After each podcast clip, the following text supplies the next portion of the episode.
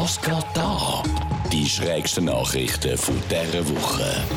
Eine ehemalige schwedische Politikerin und Bürgermeisterin arbeitet nach ihrer Abwahl nun für die Müllabfuhr. Sie habe früher einmal auf den Rat von ihrem Vater gelesen und die Lastwagenprüfung gemacht. Man wüsste ja schließlich nie, wenn so eine praktisch sei. Und tatsächlich, die ehemalige Bürgermeisterin von Göteborg fährt jetzt Güsselwagen umeinander und sie sagt, es sei super. Sie habe nicht mehr alle fünf Minuten einen Termin und endlos lange Sitzungen, die einfach zu nichts führen. Bei dieser ehemaligen Politikerin lässt sich jetzt wirklich sagen, egal ob alten oder neuen Job, mit ziemlich viel Müll hat sie sich einen Weg müssen umschlagen und beim neuen Beruf ist wenigstens niemand mehr hässig auf sie, wenn sie ihre Arbeit macht.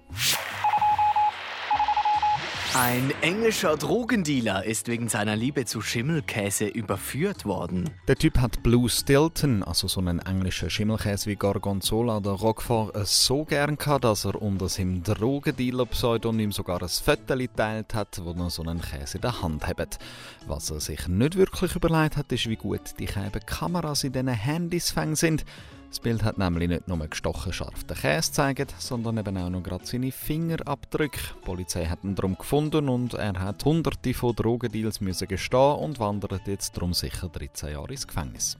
Gut, man sagt, das sei ja Geschmackssache, aber ich finde allein für die Liebe zu so grusigem Käse hat er mindestens noch mal 5 Jahre extra verdient. Ein Betrunkener hat dem Aquarium in South Carolina WhatsApp-Nachrichten geschickt und die dortigen Mitarbeiter zum Nachdenken gebracht. Er hat sie nicht angepöbelt oder so etwas, er hat wirklich tiefgründige Fragen gestellt. Zum Beispiel hat er gesagt, er stehe jetzt da so einer Strassenecke und vor 10.000 Jahren sei die ja unter Wasser gestanden. Was würde er sehen, wenn er damals die gestanden wäre? Oder warum darf man Austern nur in den Monaten ohne ein R im Namen essen? Und meine absolut Lieblingsfrage, warum haben sich Seepferdli eigentlich immer mit ihrem Schwanz an Sachen? Das Aquarium hat dann auch geantwortet und kurz zusammengefasst sind die Antworten Fisch und Krabbe, weil sie dann weniger Giftstoff drin haben und die neuen Austern können wachsen und weil Seepferdli offenbar sau schlechte Schwimmer sind. Wer hätte es gedacht?